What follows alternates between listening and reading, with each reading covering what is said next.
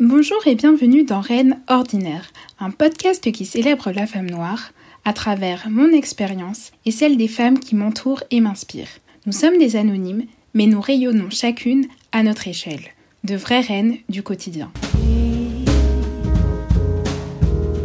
Parfois c'est non et parfois c'est oui. Je m'éparpille, je puis.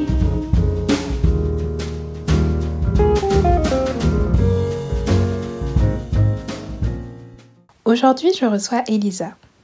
Elisa, c'est une jeune femme solaire, intelligente, avec qui j'ai adoré discuter autour d'un goûter gourmand.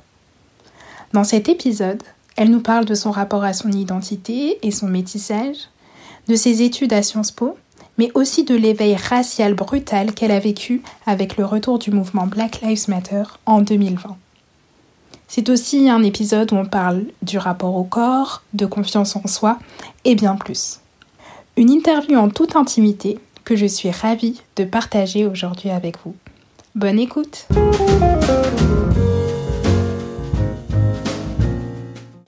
Coucou Elisa, comment tu vas? Ça va très bien et toi? Très bien.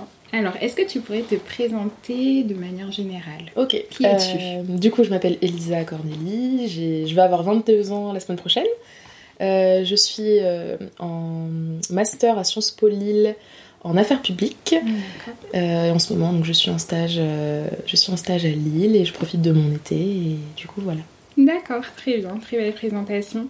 Du coup, euh, Sciences Po, pour toi, comment t'es arrivée à Sciences Po? Est-ce que été un rêve, une vocation? Alors du coup, Sciences Po, euh, en fait, avant d'entrer en terminale, j'avais aucune idée euh, de ce qu'était Sciences Po. euh, je savais même pas que c'était une école dans laquelle on pouvait rentrer, etc. Donc totalement inconnu. Et en fait, il se trouve que rapidement, quand, quand j'étais au lycée, en fait, j'avais pour projet d'être juge des enfants. Assez rapidement, j'ai trouvé assez précisément ce que je voulais faire. Et euh, j'ai échangé là-dessus avec une de mes profs qui du coup m'a parlé de, de Sciences Po en me disant que voilà, le, la voie pour euh, réussir à être magistrat c'était soit faire du droit, Oui. soit passer par un institut d'études politiques. Et donc du coup, comme je me voyais pas vraiment euh, aller à la fac et je me voyais pas vraiment faire du droit, j'ai tenté, j'ai tenté le concours. Donc j'ai fait une prépa euh, en terminale euh, en parallèle de, mon bac. Et donc j'ai eu le concours euh, du premier coup en terminale. Donc je suis rentrée à Sciences Po. Et du coup, ouais, c'était ça en fait. Le projet c'était à la base de faire Sciences Po et ensuite de préparer le, le concours pardon, pour devenir magistrate. D'accord, ok. J'avais aucune idée qu'on pouvait passer par Sciences Po pour faire euh, magistrat. Ouais. En fait, euh, c'est vrai que Sciences Po, bon, on connaît un peu de nom, on sait qu'il y a Mhm. plusieurs campus, mais je sais pas trop. euh, je sais qu'il faut avoir beaucoup de culture générale, beaucoup s'instruire, mais je sais pas trop à quel type de métier ça. ça bah, quel type de métier on peut faire après Sciences Po en fait? Bah en fait c'est très très large Ouais. pour le coup. C'est vrai qu'on a un peu euh, en, en tête un peu le cliché de Politique. euh, politique et tu On veux devenir le politique. tu veux euh, devenir président euh, ouais, voilà. Mais en réalité, je pense que parmi toutes les personnes qui passent par Sciences Po, il y en a très très peu, honnêtement. Proportionnellement, je pense qu'il y en a très très peu qui veulent se diriger vers la politique. D'accord. Euh, si je peux te donner une idée autour de moi, j'ai des personnes qui veulent partir dans le journalisme, des personnes qui veulent partir dans l'humanitaire. Euh, moi, par exemple, ben, du coup, bon, à la base, je voulais être magistrate et euh, du coup, j'ai totalement changé de voie, mais je veux me diriger dans le dans l'urbanisme, euh, l'aménagement du territoire. J'ai des copines qui vont se diriger vers le droit, qui veulent être avocates. Euh, donc voilà, en fait, le, le truc avec Sciences Po, ce qui est assez cool, c'est que c'est un- une formation qui est très. bon, c'est vraiment le mot qui est employé en général, un peu le mot vendeur, mais c'est très pluridisciplinaire. Hum, C'est-à-dire que tu touches vraiment à tout. Et, et après, tu finis par te spécialiser dans des trucs un peu plus précis. Mais globalement, en fait, je pense sincèrement que tu peux à peu près tout faire en sortant de Sciences Po. Euh, Bien sûr, bon, dans le domaine, euh, il faut que ça touche au domaine des- du droit, des sciences politiques, de l'histoire, etc. Mais voilà, je pense que tu peux faire énormément de choses. Et vraiment, c'est pas du tout centré sur la politique ou, euh, ou ce genre de carrière-là, quoi. Tu peux faire beaucoup de choses. Et tu peux faire de l'associatif aussi, travailler dans le culturel. euh, voilà.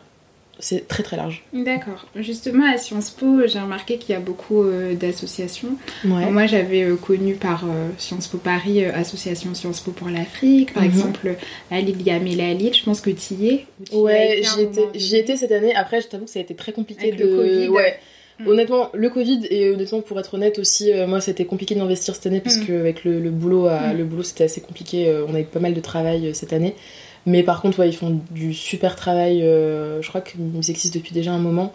Et euh, même malgré le Covid, ils ont vraiment essayé de faire des choses, etc.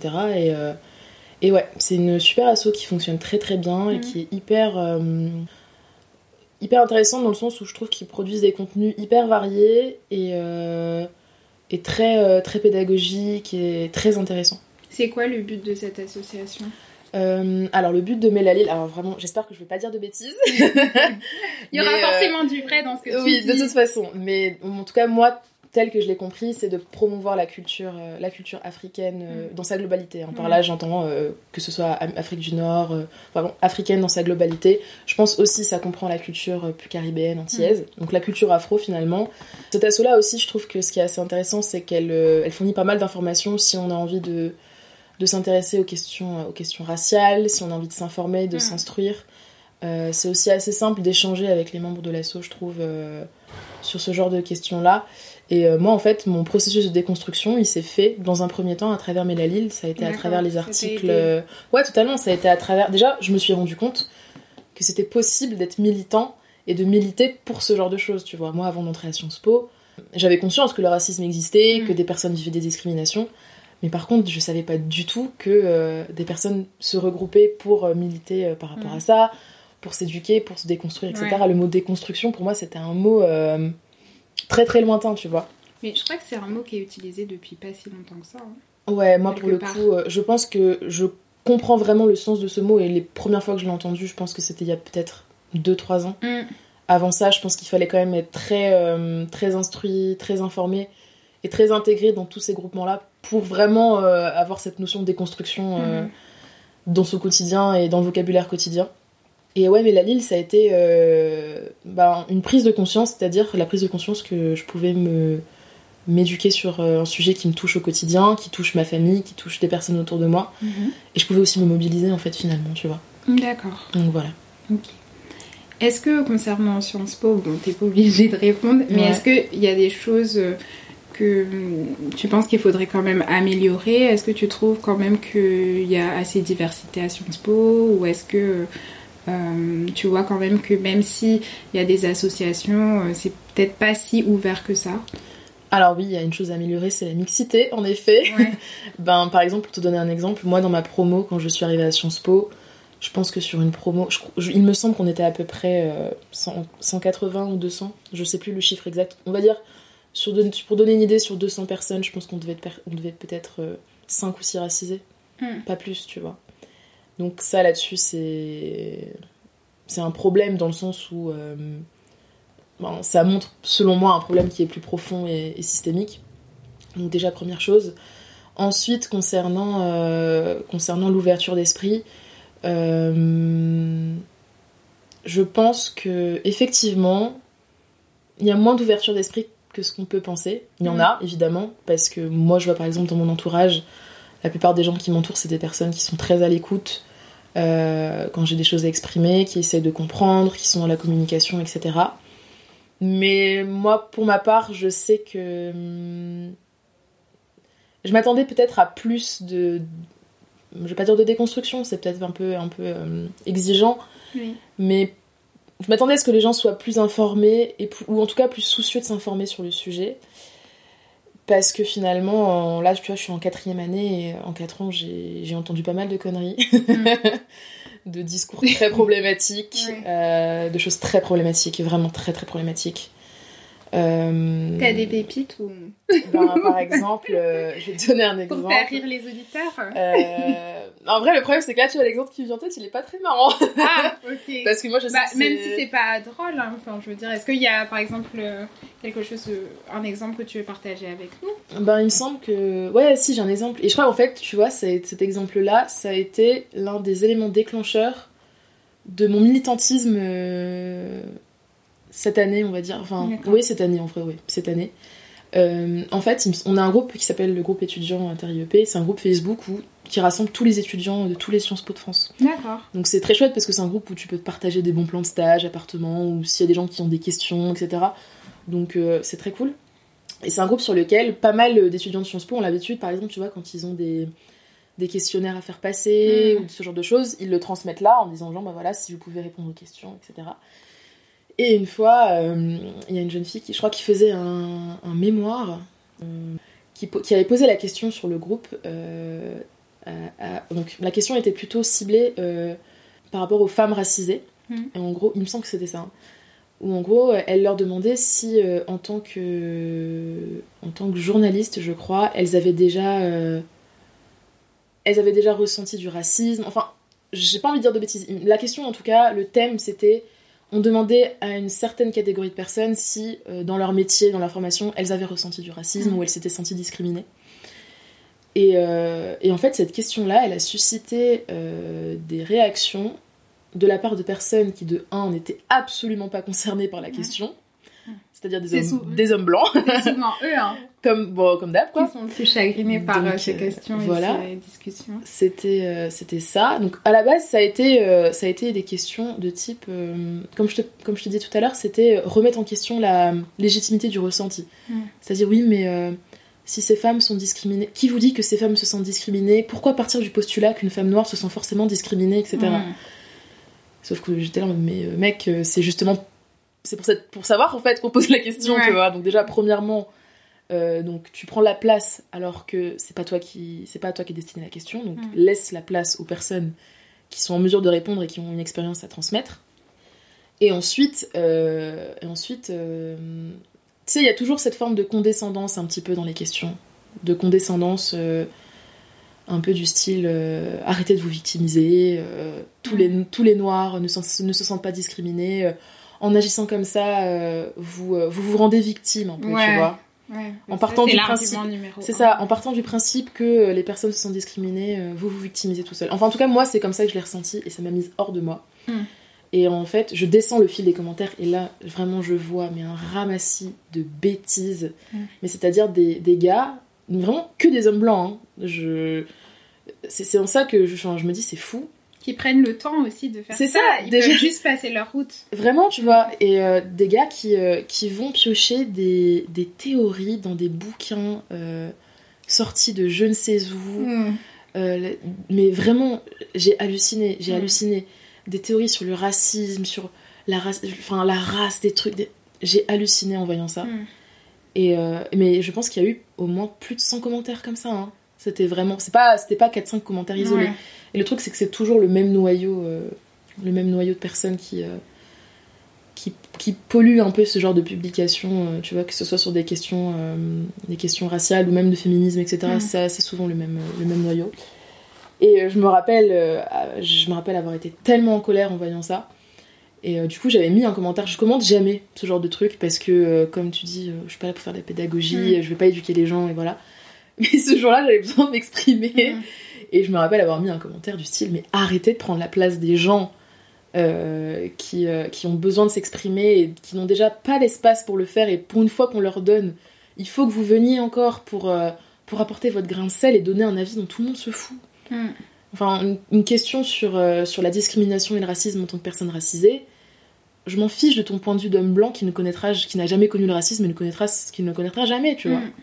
Et donc, du, du coup, voilà, tu vois, c'est typiquement le genre d'anecdote où, avec le recul, jamais, euh, jamais j'aurais pensé euh, vivre un truc pareil en étant à Sciences Po de la part Mm. d'étudiants de Sciences Po, tu vois. Donc, c'est en ça que pour moi, l'ouverture d'esprit, elle est, elle est là. hein. Euh, C'est vraiment une minorité de personnes qui, je pense, pensent comme ça. Et la majorité des gens euh, étaient autant effarés que moi euh, devant ce genre de commentaires. Mais il y a quand même, tu vois, euh, une petite, un petit groupement qui, euh, qui a ces petites idées euh, bien problématiques et qui n'hésite pas à les revendiquer, tu vois. Ok. Donc voilà. D'accord. Oui, c'est parce qu'en fait, il y a plusieurs personnes. En fait, moi, de l'extérieur, euh, Sciences Po, c'est euh, bah, plein d'associations. J'allais régulièrement, du coup, à des conférences et du coup, j'avais l'impression que c'était pas le paradis à ce niveau-là, mais que par rapport en médecine, on parle pas du tout de ces sujets-là, que c'était très, très ouvert. Et c'est en discutant avec des étudiants que eux-mêmes m'ont dit, bah, certes, on a ces espaces-là, mais il y a quand même, euh, ça reste quand même euh, élitiste, quoi. Donc, Oui, euh, oui, mais en fait, c'est totalement ça. Pour le coup, euh, je pense que le fait d'être à Sciences Po, t'as quand même un, un espace de parole qui est quand même assez cool et je Mm. pense que tu ne retrouves pas partout. Ouais. Et en plus de ça, je trouve que globalement, quand tu essaies de t'exprimer sur le sujet, tu es écouté et ce que tu dis est légitimé par les autres. D'accord. Après, effectivement, voilà, euh, comme, je t'ai- comme je te racontais tout à l'heure, euh, il faut pas non plus idéaliser Sciences Po Ouais. en se disant que euh, c'est l'école de l'ouverture d'esprit où tout Ouais. le monde est éduqué sur tous les sujets, euh, parce que c'est pas le cas. Oui. Et moi, la première, hein, il y avait- je pense Mm. qu'il y a des choses sur lesquelles euh, j'ai pu être maladroite, sur comme lesquelles, tout euh, le monde. comme tout le monde, tu vois. Du coup, pour euh, juste euh, faire un peu plus connaissance avec toi, est-ce que tu as des passions, euh, des choses qui t'animent Tu me disais que tu aimes bien voyager seule Oui, oui, en fait, j'aime bien voyager seule. Après, j'aime bien voyager tout court. Oui. J'aime beaucoup voyager accompagnée. Et honnêtement, la plupart des voyages que j'ai fait, j'étais accompagnée. Je suis quelqu'un d'assez quand même solitaire de base, donc j'aime bien avoir des moments, euh, À toi. des moments à moi où je vais être toute seule. Après, sinon, comme, euh, comme passion, je dirais le dessin. Je dessine et je peins. euh, Bon, là en ce moment, un petit peu moins parce que je suis assez occupée, mais je dessine. je- J'ai dit je dessine. je dessine, pardon. Donc, ouais. Je dessine et je peins beaucoup. Euh, et sinon, je dirais aussi le cinéma.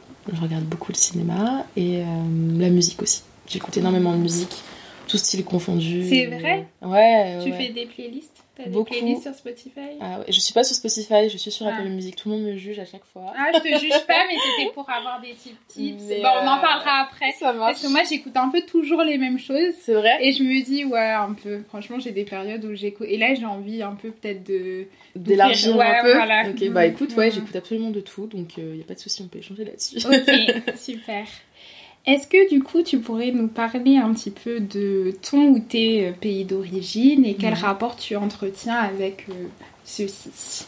Alors du coup, moi, je suis d'origine guadeloupéenne, donc du côté de mon papa qui est, qui est guadeloupéen, et ma mère qui est métropolitaine, plus précisément du nord de la France. D'accord. Donc je suis née en Guadeloupe, euh, je suis née en Guadeloupe aux Abîmes, et en fait, je suis arrivée en France quand j'avais 5-6 ans.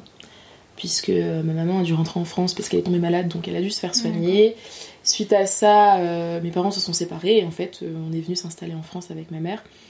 Parce que du coup, et donc dans le nord de la France, puisque c'est là où se trouvait toute la famille euh, du côté de ma mère. Et mon rapport à la Guadeloupe a, été- a été assez compliqué parce que pendant très longtemps, je l'ai associé, je l'ai associé à quelque chose d'assez négatif. Je pense que j'ai fait pendant assez longtemps une sorte de rejet dans le sens où euh, j'étais vraiment perdue. En fait, je, je- j'ai grandi en France, en, en métropole. J'ai vraiment, je me suis construite en métropole et, euh, et j'avais beaucoup de mal à, à associer un peu mes deux cultures, à associer la culture antillaise et la culture métropolitaine. Après, je sais même pas si on peut parler d'une culture métropolitaine parce Mm. que je le ressens pas vraiment comme ça, mais pour le coup, au début, pendant très longtemps, ça a été très compliqué. Je, je me voyais pas du tout comme antillaise. euh, je détestais mes cheveux. euh, ma couleur de peau, en vrai, je la, je la remarquais pas plus que ça. euh, enfin, c'est assez marrant, mais tu vois, j'ai, encore maintenant, j'ai pas vraiment conscience d'être racisée. Je Mm. vois pas vraiment ma couleur de peau, tu vois. Enfin, je la vois surtout à travers le regard des autres. Oui, euh, c'est souvent ça en fait. tu vois. C'est la confrontation avec les autres. Ouais, euh, c'est ça. Je la vois pas vraiment ma couleur et maintenant un peu plus parce que je pense que j'en ai pris conscience, tu vois. Mais pendant très longtemps, je voyais pas ma couleur. Et, euh, et ouais, j'associe ça à quelque chose d'assez négatif parce que. euh, bah, en fait, c'était un chamboulement en fait parce que j'y retournais, euh, j'y tous les 2-3 ans pour aller voir mon père et ma famille du, côté, du côté de la Guadeloupe. Et à chaque fois, j'étais très chamboulée parce que c'était. c'est tellement différent. C'est tellement différent de la métropole, euh, que ce soit euh, le mode de vie, la mentalité. euh, quelque chose d'aussi simple que la nourriture, euh, que l'ambiance. C'était très déroutant, tu vois, de retourner là-bas. Et euh, je sentais que je perdais tous mes repères, que tu vois, par exemple en Guadeloupe, la, langue, la langue qui est parlée, donc bon, bien sûr le français, mais il y a aussi le créole qui est parlé. Et moi par exemple, je comprends pas très bien le créole, voire même très peu. C'est-à-dire que dans une conversation, je vais savoir à peu près de quoi ça parle, mais je serai incapable de traduire et de Mais comprendre précisément. C'est déjà ça. Oui. Mais tu vois, par exemple, déjà rien que ça, et ben, quand, quand j'allais en famille, quand j'allais chez, chez mon père, mm, la plupart du temps, les gens parlent créole. Et je me sentais très exclue, tu Mm. vois. T'as parce du mal à trouver ta place. Ouais, vraiment. Mm. Et même, c'est déjà arrivé qu'on me reproche de pas savoir parler créole, tu vois. Qu'on me dise, mais c'est pas normal, t'es antillaise, tu me feras comprendre le créole. Tu vois, euh, même par rapport à mes cheveux, euh, culturellement, euh, en général, les cheveux sont tressés, tu vois. Ou alors, Mm. si on t'en prend soin, etc. Moi, pendant très longtemps, j'ai- je savais pas m'occuper de mes cheveux. Je, je détestais mes cheveux. J'avais un rapport avec mes cheveux très, très, très, très compliqué. Je les trouvais pas beaux, je les trouvais durs à entretenir. Donc, euh, tu vois, j'arrivais en Guadeloupe, les cheveux un peu en bataille. euh, je savais pas trop comment m'en occuper. C'était un peu con- considéré, tu vois, comme, euh, comme un manque de soin, tu vois. Mm. J'étais quelqu'un de pas très soigné parce que je prenais pas soin de mes cheveux. Enfin voilà, tu vois, retourner pour moi là-bas, c'était vraiment perdre tous mes repères. C'était me, me retrouver dans un endroit où euh, on me disait qu'il fallait que je sois fière d'être là, qu'il fallait que je sois fière de mes origines, que c'était une richesse. Et en fait, je comprenais pas en quoi ça l'était, tu vois. Mm. Moi j'étais là, euh, j'ai rien demandé. Mm. moi je vis ma vie en France. Euh, et c'est très très tard que j'ai pris conscience, euh, ben, effectivement, de la richesse que c'était de d'avoir cette double culture et que j'ai réussi à embrasser un petit peu mon côté, euh, mon côté antillais, tu vois. Mais ouais, j'ai eu un rapport assez conflictuel et je pense que vraiment, jusqu'à peut-être il y a deux ans, Mm. euh, je, faisais, je faisais un rejet assez, assez fort euh, de, de ma culture, euh, de ma culture guadeloupéenne. Et, euh, et là, c'est en train de changer. Ça a déjà beaucoup changé parce que du coup, maintenant, euh, maintenant, je vois plus du tout les choses de la même façon parce que je me suis déconstru- déconstruite sur plein de trucs. Mais ouais, ça a été un rapport super conflictuel. Mm. Et d'autant plus difficile que tu vois, je voyais ma sœur qui, elle, c'était un, c'était un poisson dans l'eau, Mm. tu vois, en Guadeloupe. ça coulait de source. C'était. euh, euh, elle se sentait bien, tu sentais que tu sentais qu'elle se sentait à l'aise, qu'elle se sentait à sa place, que dans sa, dans sa manière de communiquer avec les gens, euh, elle savait quoi faire, elle savait comment, comment réagir, comment interpréter les choses, etc. Et moi j'étais là et je me disais, euh, mince, euh, pourquoi j'arrive pas à me sentir aussi bien, quoi, tu vois Après, ce qu'il faut savoir, c'est que moi, quand je suis partie, donc j'avais 5-6 ans, ma sœur, on avait 12-13. Donc, euh, du coup, tu vois, elle comprend parfaitement. Bah, c'est ça, elle comprend parfaitement le créole. Elle a fait toute sa primaire là-bas. Elle a des copines. Bon, je pense qu'aujourd'hui c'est plus des copines d'enfance, mais tu vois, elle a quand même des repères beaucoup plus ancrés que moi là-bas. Ça n'a rien à voir. Ça n'a rien à voir, Mm. tu vois. Et donc du coup, ouais, moi j'étais là. euh, je me dis mais mince, euh, pourquoi j'arrive pas à me sentir bien dans mon pays natal un peu, tu vois. Mm. Il y avait vraiment ce sentiment de de pas être à sa place et euh, et, et ouais d'être comment dire d'être différent des autres mais pas dans le bon sens tu vois D'accord. Et qu'est-ce qui fait du coup que à un moment tu t'es rendu compte de la richesse que c'était? Bah ça a été en fait en m'éduquant et en déconstruisant, euh, je pense, sur euh, tous les... Comment dire Toutes les problématiques que j'avais intériorisées. En fait, je me suis rendu compte que euh, j'avais un peu honte. Tu vois? Honte de quoi? Je sais pas. Mais j'avais un peu honte, tu vois, par exemple... pourtant, il n'y a aucune raison d'avoir honte. Enfin, maintenant, ça me semble assez invraisemblable. J'avais honte, euh, j'avais honte de mes cheveux, j'avais honte de, de la culture, tu vois, la musique. euh, par exemple, tu vois, en Guadeloupe, on écoute beaucoup de zouk. Mm. J'avais hyper honte d'écouter du zouk. Vraiment, je, je supportais pas ça, tu vois. Euh, en fait, c'est ça. J'avais honte parce que c'était pas la culture dans laquelle je baignais. C'était pas une culture normale, tu vois. Mm. C'était trop différent de, de, ce que, de ce que je vivais. Donc ouais, j'avais vraiment un sentiment de honte que j'ai totalement bien sûr déconstruit euh, en m'éduquant et, et je pense aussi en grandissant, tu vois, j'ai pris en maturité et il y a aussi le fait, je pense qu'aujourd'hui, euh, que ce soit à travers mes études ou même à, à travers les personnes que je côtoie, j'ai aussi pris confiance en moi, tu vois. Mm. Et par exemple, maintenant en Guadeloupe, euh, je sais que quand j'y vais, j'ai moins peur de m'exprimer, j'ai moins peur d'affirmer mes opinions, euh, j'ai moins peur d'échanger avec les gens, j'ai j'ai- moins peur plus, glo- plus globalement d'exister en fait, tu vois. Oui. Ça aussi Et, lié euh, au fait que tu sois devenue une adulte. Ouais, je pense que part. oui, oui, je pense Ça que c'est aussi lié à ça. Honnêtement, oui, je pense que c'est aussi lié à ça. Donc ouais, c'est un tout qui finalement m'a fait prendre conscience que que c'est génial en fait de d'avoir cette double culture là parce que ça me permet d'avoir deux points de vue totalement différents sur plein de plein de sujets, notamment sur mon militantisme, tu vois. Ça me permet aussi de d'avoir une sorte de de double culture un petit peu que je peux choisir soit de À certains moments. à certains moments, tu vois, soit de, de promouvoir, soit de garder pour moi, etc. Et donc, du coup, maintenant, j'arrive beaucoup mieux à, à jouer un peu avec ça. Et, et maintenant, je, je me vois vraiment plus moitié métropolitaine, moitié antillaise, tu vois. D'accord. Je me vois plus plus métropolitaine qu'antillaise. Même si, tu vois, par exemple, je sais que je vais en Guadeloupe. Euh, on me considérera pas du tout comme, anti- comme une antillaise. Ouais, Par le exemple, poids premier, premier truc, c'est ouais, mon comportement, Mm. mon accent. J'ai Mm. pas du tout d'accent entier. Euh, ma manière de m'habiller, ma Mm. manière de, de me coiffer, la- ma manière d'être, tu vois. Et je pense que c'est aussi ça, tu vois, qui me, qui me blessait un peu avant, c'est que on me faisait ressentir que j'étais pas antillaise. Et donc je me dis, bon, à quoi ça sert de toute façon euh. Alors que maintenant, je le prends plus du tout comme ça. Je le prends comme un truc de, oui, évidemment, j'ai pas grandi là-bas, donc évidemment qu'il y, a- y a des codes que j'ai pas. Mhm. Mais ça n'empêche pas qu'il y a aussi plein de codes que j'ai et, euh, et dont je suis très fière. Et, euh, et du coup, voilà. Là, à l'heure actuelle, euh, je me sens assez en paix avec moi-même par rapport à ça. Mais ça a été assez long. D'accord. Et du coup, par rapport à la métropole, on t'a jamais fait ressentir que t'étais pas 100% métropolitaine? Par Ah. opposition à ce que tu disais euh, aux Antilles Vraiment, honnêtement, non. Je dirais non. Allez, j'ai dû avoir peut-être des, des réflexions quand j'étais en primaire sur mes cheveux, Mm.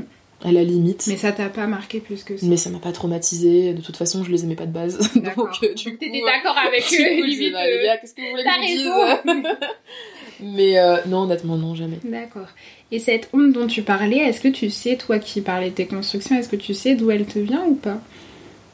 Je sais pas vraiment parce que pour le coup, tu vois, j'ai toujours été éduquée. euh, parce que ma mère a vécu 18 ans là-bas. Mm.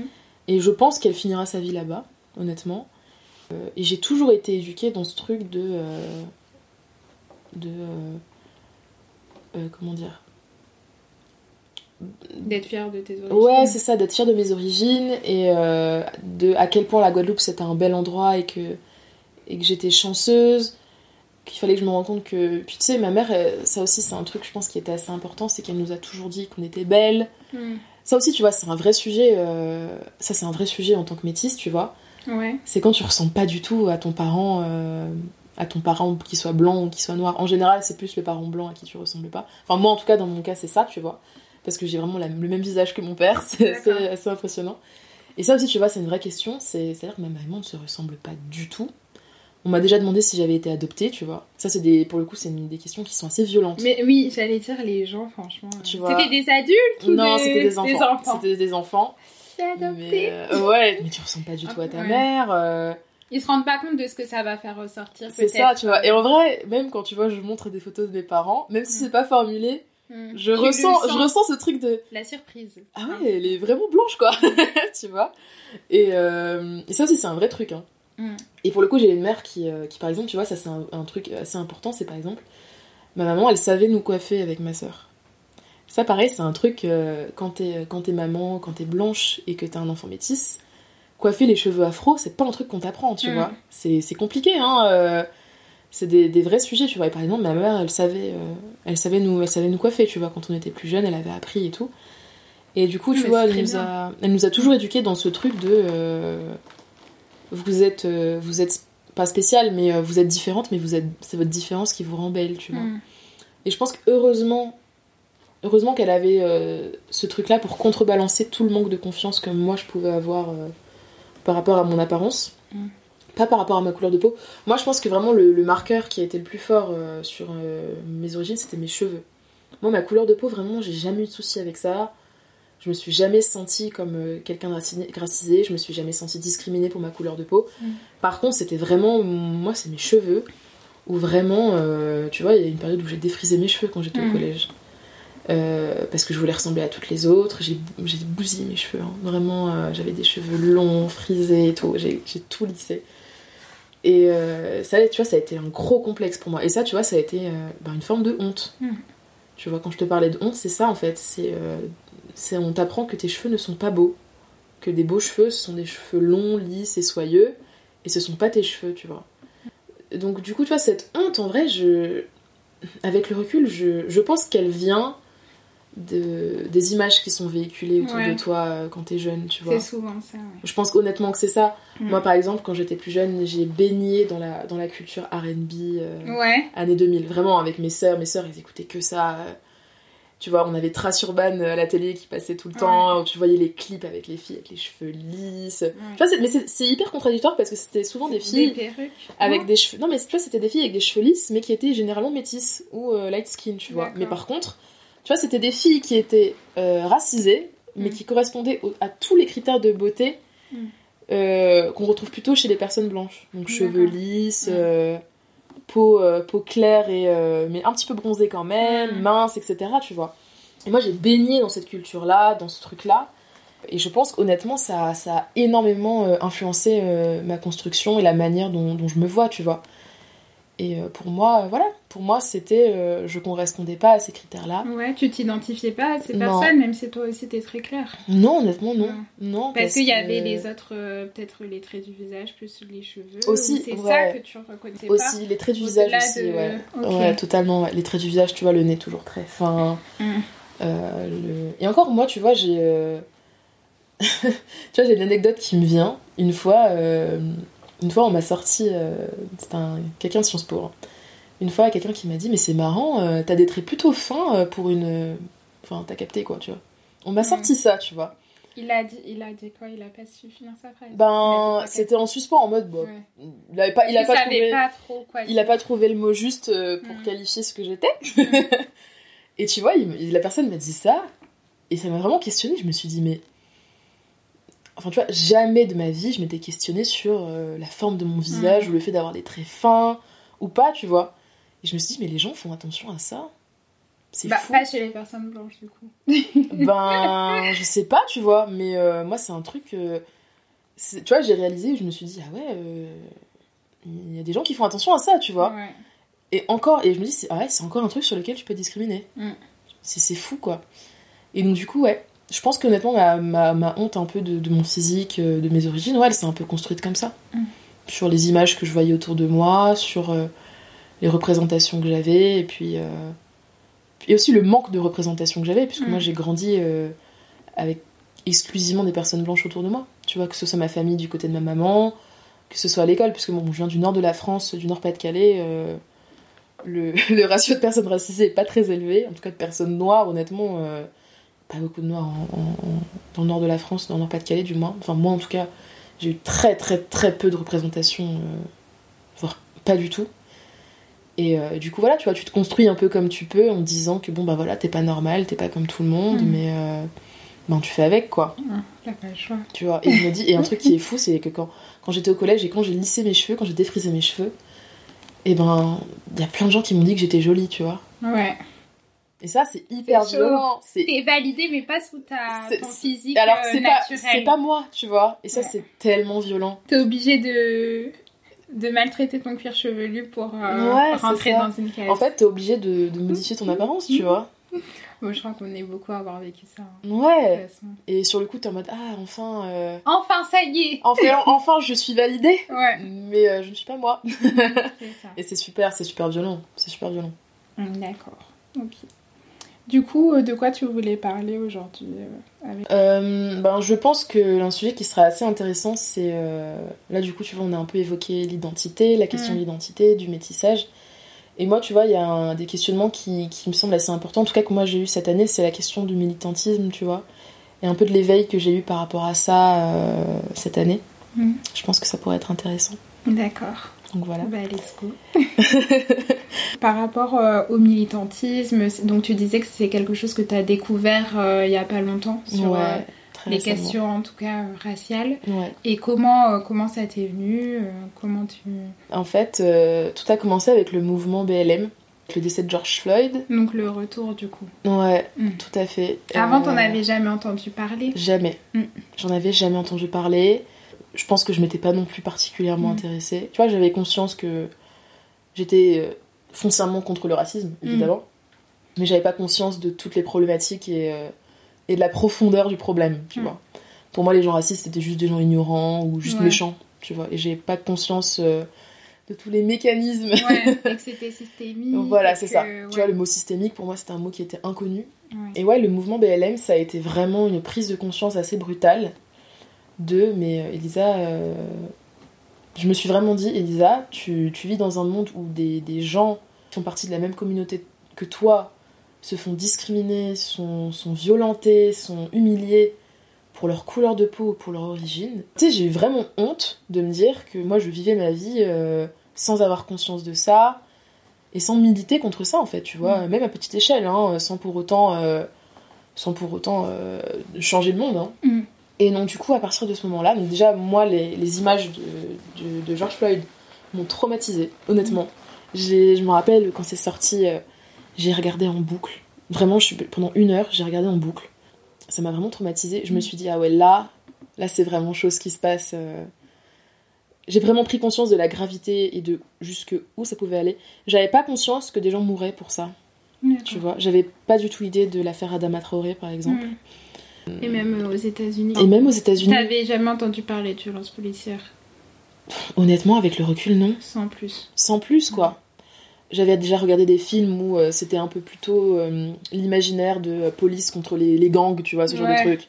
Mais dans ma C'était tête, forcément, enfin c'est vrai que des fois à la télé c'était forcément des gangs de drogue. C'est ça. Voilà, c'était pas juste la personne qui est là au mauvais moment. et, exactement, tu vois. C'était et pour moi la couleur de peau n'avait pas forcément grand chose à voir avec ça, Ouais. tu vois.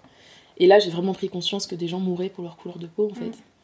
Et euh, suite à ça, donc je pense que comme tout le monde, ça a été un choc. euh, on s'est vraiment tous pris ça en pleine face euh, et on s'est dit ah ouais là ça suffit, vraiment ça suffit. Bah, malheureusement, ça a été extrêmement, ce mouvement a été extrêmement bénéfique pour moi dans le sens où suite à ça, il y a eu une vague de mobilisation qui a permis en fait de cette diffusion d'informations, de Mm. il y a eu vraiment une vague d'informations sur ces sujets-là, de, de personnes qui ont créé des comptes Insta, des Ouais. pages, etc. Où avant tu voyais pas vraiment ce genre de choses, tu vois. Ou dans ce cas-là, c'était Ouais, des, comptes niches, tu vois. Ouais. Fallait Moi, vraiment qu'il fallait chercher. déjà dedans. T'étais déjà dedans, mais je pense Mais après, ouais, c'était Non, mais tu pas vois, euh, comme aujourd'hui. Euh, fallait, je pense qu'il fallait déjà chercher et, être, un- et être dans, ces- dans ces problématiques-là pour avoir Ouais, accès à ça. ou tu avoir, vois. ouais, ou avoir vécu ou subi les choses. C'est ça, tu vois. Et, euh, et donc, il y a eu une vague suite à ça de, de comptes comme ça qui se sont créés, d'articles qui sont sortis, de témoignages, ce genre de choses. Et, euh, et ça a été une période un petit peu, euh, on va dire, de l'été. l'été du coup, c'était en 2020. 2020. C'était après le premier confinement. Ouais, c'est ça. C'était horrible. Donc, c'était l'été 2020. Mm. Mais je me rappelle parce que du coup, les gens qui manifestaient. euh, Mm. on, ouais, on, On avait des masques. Ouais, et tout, je m'en rappelle. Et je me rappelle que l'été 2020, ça a été un été un peu, un été un peu frénétique dans le sens où j'étais là en mode il faut que j'emmagasine le plus d'informations possible. Mm. Il faut que il faut que je lise plein de trucs, il faut que je regarde plein de trucs, il faut coup ça a été vraiment une période où euh, je me suis énormément questionnée, où j'ai lu beaucoup, où je me suis informée beaucoup, etc. Où j'ai aussi pris la décision de faire mon mémoire sur ces questions-là. Je me Mm. suis fait la promesse de faire mon mémoire là-dessus. Surtout avant tout pour moi, je me suis dit là il, il- tu peux pas faire un autre sujet qu'un sujet qui tourne autour de ça, c'est pas possible. Et donc suite à ça, en fait, on va dire, je pense l'un des, des plus grands bénéfices euh, de ce mouvement pour moi, ça a été de me rendre, en fait, ça a été de me rendre compte que ben j'étais légitime en fait, tu vois, Mm. que j'étais légitime à m'exprimer, que j'étais légitime à, à dire que j'étais en colère, que j'étais contre, contre une idée pour une autre, qu'en fait euh, j'avais le droit de parler Mm. et que les gens qui étaient pas d'accord c'était pareil en fait, tu vois. Et j'ai aussi pris conscience que en tant que personne racisée, j'avais aussi le pouvoir de changer les choses en discutant avec les gens autour de moi, en informant. Parce que tu vois, avant, je pense que, imaginons, euh, si quelqu'un avait fait une blague un peu problématique ou euh, un peu, je sais pas si on peut, on va tout de suite employer le mot raciste, mais on va dire problématique. Mm. Je pense pas que j'aurais réagi, tu vois. Je pense que j'aurais, j'aurais rigolé et j'aurais dit oh t'abuses, euh, tu Mm. vois. Tandis que maintenant, c'est le genre de truc qui passerait plus du tout. Mm. Vraiment plus du tout. Parce qu'avant, j'avais peur de déranger, j'avais peur de qu'on me dise que j'étais un peu dans l'excès, que oh là là, t'exagères, c'est bon, c'est juste une blague. Mais en fait, non. Tu vois, là maintenant, non, c'est terminé. euh, Mm. Non, il est hors de question que j'accepte en fait, tu vois. Et, euh, et c'est ce que je te disais tout à l'heure, je, maintenant il y a un truc qui fait que. Il, y a, il s'est passé un petit peu. il y a eu un plot twist en moi qui fait que maintenant je ne supporte plus qu'on remette en question euh, la légitimité de mon ressenti, tu vois. Oui. Mais ça, c'est euh, normal hein, pour toute ah, mais vraiment, situation, c'est normal. Mais tu vois, avant c'est un truc que j'avais pas. Ouais. Avant, quand quelqu'un me disait que j'étais dans l'excès ou que. ou remettait en question un ressenti que je pouvais avoir en tant que personne racisée, Je me disais, ah oui, il faut que je me remette en question, j'ai peut-être tort, tu vois. Et j'estime, et maintenant j'estime que sur un ressenti, il n'y a pas de question d'avoir tort ou pas, c'est je t'expose un ressenti que j'ai, la Mm. manière dont je perçois les choses. On peut discuter de théories, de machin, de trucs, euh, ça ok, mais sur un ressenti, tu n'as pas à me dire si j'ai Mm. raison ou si j'ai pas raison, tu vois. et ça sur, sur, euh, n'importe quel sujet. Bien sûr, carrément, carrément. Et ça, tu vois, ça a été une prise de conscience euh, par rapport à mon militantisme et tout ça. Et du coup, en fait, voilà, depuis, euh, depuis le, mouvement, le mouvement BLM, euh, je, je continue ce travail de, de militantisme, de déconstruction. J'essaie de m'informer, j'essaie de lire, J'essaye d'avoir le vocabulaire le plus adapté possible. J'essaie aussi de comprendre, euh, de comprendre les choses et, et voilà, de, quand- de faire en sorte que quand je prends la parole, c'est pour dire des choses qui soient euh, pertinentes et, et vérifiées et vraies, quoi. Tu vois. Ça a été un vrai tournant parce que ça m'a donné une confiance en moi que j'avais pas du tout avant et euh, qui fait plaisir. ça fait du bien d'avoir confiance en soi et de pas hésiter, tu vois, de se dire euh, non non je t'as envie qu'on débatte, on va débattre, il y a pas de souci, mais euh, sache que je suis très informée par rapport à toi, tu vois, donc fais attention. Par rapport à mon militantisme, ouais, ça a été euh, ça a été un éveil tardif, mais assez assez brutal et mais très bénéfique. Bah t'es pas la seule, hein. je connais pas mal de gens aussi qui ont eu ce, ce ressenti-là après Ouais. tout ce qui s'est passé. Et du coup pour toi c'est quoi militer? À partir de quel moment on milite? Hum, ah, c'est une bonne question ça. Moi je trouve, parce que Ouais. tu vois, euh, on n'est pas forcément obligé de, enfin je sais pas, d'être actif forcément, euh, d'aller dans la rue tout le temps, de voilà. Moi je me pose la question, qu'est-ce que c'est militer? Je sais même pas moi-même si je milite ou pas. Moi, pour moi, militer, il y a quand même cet aspect de faire en sorte que ta voix soit entendue. Il y a quand même cet aspect-là. Mm.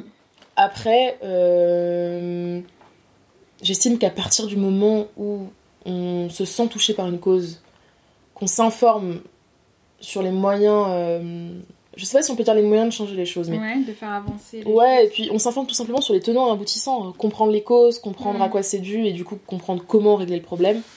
Pour moi, c'est du militantisme dans le sens où euh, j'estime qu'il y a le militantisme personnel, Oui. où tu personnellement tu euh, tu t'intéresses à une cause, tu la défends et tu euh, tu t'instruis sur le sujet. Et il y a le militantisme public entre guillemets, je sais pas si on peut dire ça comme ça, où pour le coup là, c'est on va dire c'est la c'est la deuxième phase du militantisme où pour le coup là, tu fais en sorte que ta voix soit entendue et tu produis des choses et t'essayes de t'essayes d'impacter les autres. D'accord. Tu vois, pour moi, il y a le militantisme qui t'impacte toi en tant que personne et le militantisme qui impacte les autres. Ok. D'accord. On peut aussi évoquer la relation entre le, le féminisme et euh, être une femme racisée. hein. Je trouve qu'il y a pas mal de. Il y a encore pas mal de chemin à faire là-dessus. Mm. Enfin, je sais pas ce que t'en penses. Oui, si. Bah, d'où l'afroféminisme. en fait. D'où l'afroféminisme, tu vois. Parce qu'il y avait un féminisme qui était quand même excluant à la Mm, base. c'est ça, euh, hein. Tu l'as lu, hein Bah oui, tu l'as lu, je pense. Un féminisme décolonial, tu l'as lu Non, je l'ai pas lu. Françoise Vergès. Elle Je l'ai pas lu, mais euh, il est là. Il faut que je le lise. Elle était venue à Sciences Po. Mais j'étais- au Japon quand elle est venue. Ah, oui. J'avais- J'étais tellement dégoûtée. Et Pascal Blanchard aussi était venu, j'avais pas pu Ouais, c'était trop bien. J'étais dégoûtée. Ça, pareil, tu vois, euh, les questions de féminisme. euh, tu vois, en même temps, moi, la déconstruction sur les questions de féminisme, elles sont venues en même temps que celles, Mm. euh, que celles sur. euh, comment dire Je sais plus ce que je disais. Euh, Je sais plus ce que j'allais dire. Féminisme et racisme. Ouais. L'intersectionnalité. Ouais, ouais, l'intersectionnalité. Ouh là là. Oui, je te disais donc, ma déconstruction euh, sur les questions de féminisme, elle est venue en même temps que, euh, que celle sur les questions raciales. Euh, mon désir de m'informer, etc. Et j'ai été assez surprise de voir euh, que, ben, en tant que femme racisée, tu pouvais encore quand même euh, être assez exclue euh, Mm. parfois des luttes féministes. Euh, Bon, je pense qu'en général, c'est vraiment euh, assez inconscient ou je sais pas. Mais j'ai été assez surprise de voir ça, tu vois. Mm. Je pense notamment aux femmes voilées, ce genre de Mm. choses. Et j'étais j'étais assez surprise quand j'ai commencé à m'informer sur ce sujet-là.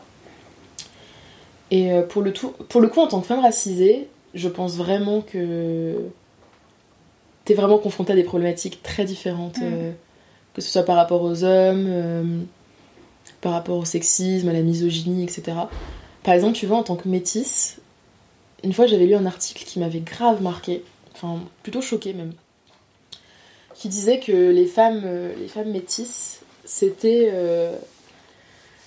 c'était vraiment c'était l'exotisme Ouais. et qu'il y avait un petit peu ce fantasme de mais vraiment la phrase elle m'avait mais elle m'avait matrixée c'était un fantasme de la femme sauvage à dompter un peu tu vois Hmm. c'était un article euh, qui dénonçait justement Ah, qui dénonçait, ok. Oui, J'allais oui. dire, euh, c'est valeur actuelle ou quoi non, non, non. C'était un article qui dénonçait, tu vois. Ouais. Et ça m'a renvoyé à un truc que j'ai vécu et où, euh, et où tu vois, où j'ai pris conscience. Par contre, ça c'est super marrant. C'est comment j'ai pris conscience de mon métissage et de Mm. ce que c'était le métissage. C'était en voyage en Espagne. On était allé à Madrid dans un musée. C'était le musée des Amériques, il me semble. D'accord. Et euh, on, on- on est dans le musée, je déambule et je, je me perds un peu, tu vois, genre je perds un peu le groupe, j'avance. Et à un moment donné, je tombe sur un immense tableau, mais vraiment quand je te dis immense tableau, un immense tableau qui répertoriait, c'était une peinture, qui répertoriait toutes les combinaisons, les combinaisons de métissage possibles. Ouais. Donc t'avais en gros, c'était un truc de fou. T'avais en gros euh, dessiné un parent blanc, un, pa- un parent noir, ce que ça donnait comme enfant. Ouais. Euh, un parent métis, un parent noir, ce que ça donnait comme enfant. Mm. Un parent noir, euh, deux parents noirs, enfin tu avais toutes les... Enfin non, pas deux parents noirs du coup, mais en gros, il y avait aussi le métissage... Donc il y avait ce qu'ils appelaient les mulâtres, Ouais. donc métis noir et blanc. Mm. Et ce qu'ils appelaient les métis, c'était indiens d'Amérique blanc. Ou indiens d'Amérique noir, etc. Et je te jure, j'ai bugué devant ce tableau. Je me suis dit, mais déjà, je me suis cherchée. je me suis dit, mais attends, du coup, je me situe où, moi? Et, euh, et c'est là où j'ai pris conscience de ce que c'était le métissage, tu vois. Et, euh, et du coup, voilà. Et donc, euh, quand, pendant l'été l'été 2020, ben, tu vois, je lisais cet article qui parlait un peu du, métissage, des, clichés, des clichés un petit peu autour de ça, de, Mm. De l'image qu'il y a autour de la femme métisse, ou du moins la femme light skin, tu vois, euh, Ouais. avec les cheveux bouclés, les yeux verts. euh, T'as l'impression qu'il y a quand même une fétichisation ah, aussi. totalement, Ouais. totalement. Je, je vais pas dire pas du tout par rapport à moi parce que bon voilà mais par exemple tu vois quand je vois euh, quand je vois euh, les, les, les chanteuses autour de moi parce que j'écoute beaucoup de musique je suis très dans le truc un peu R&B etc Mm. Quand je vois un petit peu les idéaux de beauté les canons de beauté euh, Mm. les canons de beauté dans ce dans ce dans ce secteur là enfin dans ce domaine là de la musique par exemple tu vois c'est très souvent des filles métisses euh, c'est Georgia Smith tu vois Ouais. tu vois ce que je veux dire? Ouais. et, euh, et je trouve que pour le coup, euh, c'est assez intéressant. Il n'y a pas beaucoup de choses sur ce sujet. J'ai pas trouvé beaucoup de documents ou de trucs sur lesquels me documenter sur le sujet. Mais je trouve que tu vois, la question, euh, la perception du métissage, euh, c'est un sujet qui mériterait d'être approfondi Mm. parce qu'il n'y a pas beaucoup d'infos et de témoignages là-dessus. Parce que pour le coup, le métissage, c'est vraiment un truc euh, où t'es entre deux eaux. Tu sais pas vraiment où te situer. Euh, t'as suffisamment de caractéristiques. tu corresponds suffisamment au canon de beauté blanc Mm. pour être considéré comme jolie. Mais t'es pas blanche quand même, tu vois. Mm. Genre, prends pas la confiance non plus. Ouais. Et euh, c'est une position qui est vraiment, euh, vraiment particulière et difficile à, à appréhender. Mm. Parce que tu vois, pour revenir au militantisme, euh, c'est ce que je te disais tout à l'heure. Il y a des fois où moi, je sais que l'un des trucs qui a le plus freiné mon militantisme, c'est le fait que je me sentais pas légitime parce que j'ai jamais vraiment vécu de discrimination. Enfin, en tout cas, je le ressens pas comme ça. Et j'ai pas eu l'impression d'avoir vécu du racisme ou de la discrimination vraiment pure pour ma couleur de peau, tu Mm. vois. Et je me dis, euh, et je me dis euh, ben, peut-être que toi-même, t'es même pas à même de comprendre le ressenti euh, de personnes, par exemple, noires, tu vois, Mm. qui, elles, vraiment vivent ça quotidiennement et de manière très brutale et frontale. Je pense qu'en tant que métisse, le, le racisme ou la discrimination raciale, c'est plus insidieux. C'est plus insidieux et, et tu peux même parfois tomber un peu dans le piège, tu vois. Et je pense que j'ai dû tomber dedans quand j'étais quand j'étais pas autant, euh, on va dire, informée sur le sujet. Tomber dans le piège, c'est-à-dire, par exemple, derrière euh, euh, des propos valorisants, peut-être qu'il y ait des Ouais. idéaux, enfin des. C'est ouais. ça, Ouais. exactement. Ça, ça fait, c'est des choses qui peuvent faire mal. Ouais, Franchement, ouais, vraiment. Et, et heureusement, je pense que c'est un truc dont je suis sortie maintenant. Mais il y avait un peu ce truc de, de dire. tu vois, tu- moi, par exemple, je suis beaucoup sur Twitter. Et, euh, Moi, je pourrais pas. Ça a l'air trop violent ouais. là-bas. ouais. Ah ben, c'est assez violent. après, Mais j'ai il y a une- beaucoup de choses intéressantes. Ouais, après, moi, j'ai une TL très très sélective. Je fais vraiment attention à qui je Mm. suis parce que je, j'ai vraiment Ouais. la flemme de. Sinon, tu peux vraiment te mettre mal, quoi. Ouais, vraiment. Je pense qu'il faut faire attention à qui tu suis. Enfin, il faut faire attention. Oui, c'est ça, il faut faire attention. Non, il faut faire attention. Oui, c'est ça, à qui tu suis. Et euh, j'ai un bug. Et euh, une fois, j'avais vu. Et il y a une période où vraiment, il y avait vraiment ce truc qui était verbalisé de euh, l'idéal de beauté féminin. Hmm. Et c'était euh, cheveux bouclés, peau claire, yeux Dans verts, etc. C'était peut-être il y a 3-4 ans. Bon, de toute façon, c'est des cycles, hein, ça. Ouais, c'est des cycles qui reviennent. Là, je trouve que ça revient un petit peu. Ouais, Je sais pas, je trouve que ça revient un petit peu. d'accord. Tu sais, t'as toutes les. En vrai, moi, je me réfère vraiment beaucoup aux chanteuses. Parce que vraiment, Mm. genre, j'écoute. Enfin, je, je suis hyper attentive à. À ce qu'elles à ce qu'elles renvoient Mm. et à comment elles sont perçues, etc. Tu vois. C'est des trucs auxquels je fais vraiment attention. euh, parce que c'est des- je sais que c'est des choses qui m'ont affectée par le passé, Mm. dans ma manière de me voir. Et donc, du coup, j'essaye vraiment de d'être assez pragmatique par rapport Mm. à ça. Et là, tu vois, euh, t'as as toute une catégorie de chanteuses qui. euh, et qui euh, même. Je sais pas si c'est. Je pense que les actrices, c'est encore un peu différent. Mais vraiment, les chanteuses, notamment, moi, tu vois, j'écoute beaucoup de, de sons américains, Mm. de, que ce soit RB, rap, etc. Mm. Et notamment aux États-Unis, t'as vraiment cette culture euh, du light skin, Mm. et euh, tu vois. Et, euh, et donc, du coup, ouais, et pendant très longtemps, je, je regardais un peu les descriptions de la Mm. idéale physiquement, etc. Et Ah c'était ouais. toujours les mêmes descriptions qui ressortaient. Et je me rappelle avoir eu la pensée de Ah, je corresponds aux critères stylés, tu vois. Alors que maintenant, je vois ça, je trouve que c'est une aberration de, Mm. de, Oui, déjà voilà. définir des critères Ouais. de beauté féminin, je trouve ça aberrant, Ouais. déjà de 1. Et ensuite, je me sens absolument pas valorisée Ouais. quand je vois euh, 40, euh, 40 mecs euh, qui soient blancs, euh, noirs ou euh, tout ce que Mm. tu veux, dire Ah, mon style de meuf, c'est comme ça, comme ça, comme ça, qui doit englober un panel euh, Ouais. physique, tu vois. Parce que ça induit de discriminer aussi les autres. Exactement, tu vois. Et là, Ouais. c'est un truc où avant je me sentais valorisée, Ouais. maintenant c'est plus du tout le cas, tu vois. Ouais. Mais c'est comme beaucoup de femmes noires qui, euh, enfin, qui, qui m'en ont parlé, qui se sentaient valorisées par le t'es belle pour une noire. Ah tu vois, genre il y a beaucoup de personnes qui, euh, par le passé, se disent ah bah c'est un compliment, ça veut dire que je sors du lot et tout, mais en fait ça veut dire quoi? Ouais, c'est terrible, hein. c'est terrible, hein. Donc euh, ouais, c'est moche. J'ai une dernière question du coup. Ouais, Donc c'est un peu la question signature du podcast. ok. Pour toi, qu'est-ce que c'est une reine ordinaire? Une reine ordinaire? Ouais. Hmm, Je pense à ma maman quand j'entends ce mot. Oh, c'est mignon Hyper cliché, mais c'est vrai. En même temps, Du les coup, mamans... euh, euh, Je pense que je vais tout simplement décrire ma mère. C'est-à-dire- Allez, c'est parti C'est-à-dire euh, une femme indépendante. Euh, une femme qui, euh, qui, sait quelles sont ses valeurs et vit sa vie selon ces valeurs-là Mm. et euh, uniquement selon ces valeurs-là, Mm. qui se détourne pas, Ouais, Tu vois, ça c'est... qui se détourne pas de ses valeurs. Je dirais aussi une femme euh, bienveillante et ouais à l'écoute des autres. Je dirais ça. D'accord. Voilà. Mais écoute, merci beaucoup pour euh, cette définition et pour cet entretien. Merci à toi, c'était très cool.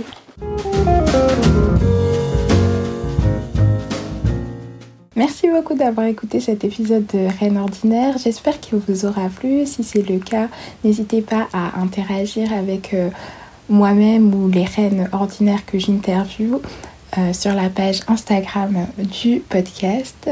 J'espère qu'il sera poursuivi d'autres épisodes. Je vous embrasse et à bientôt.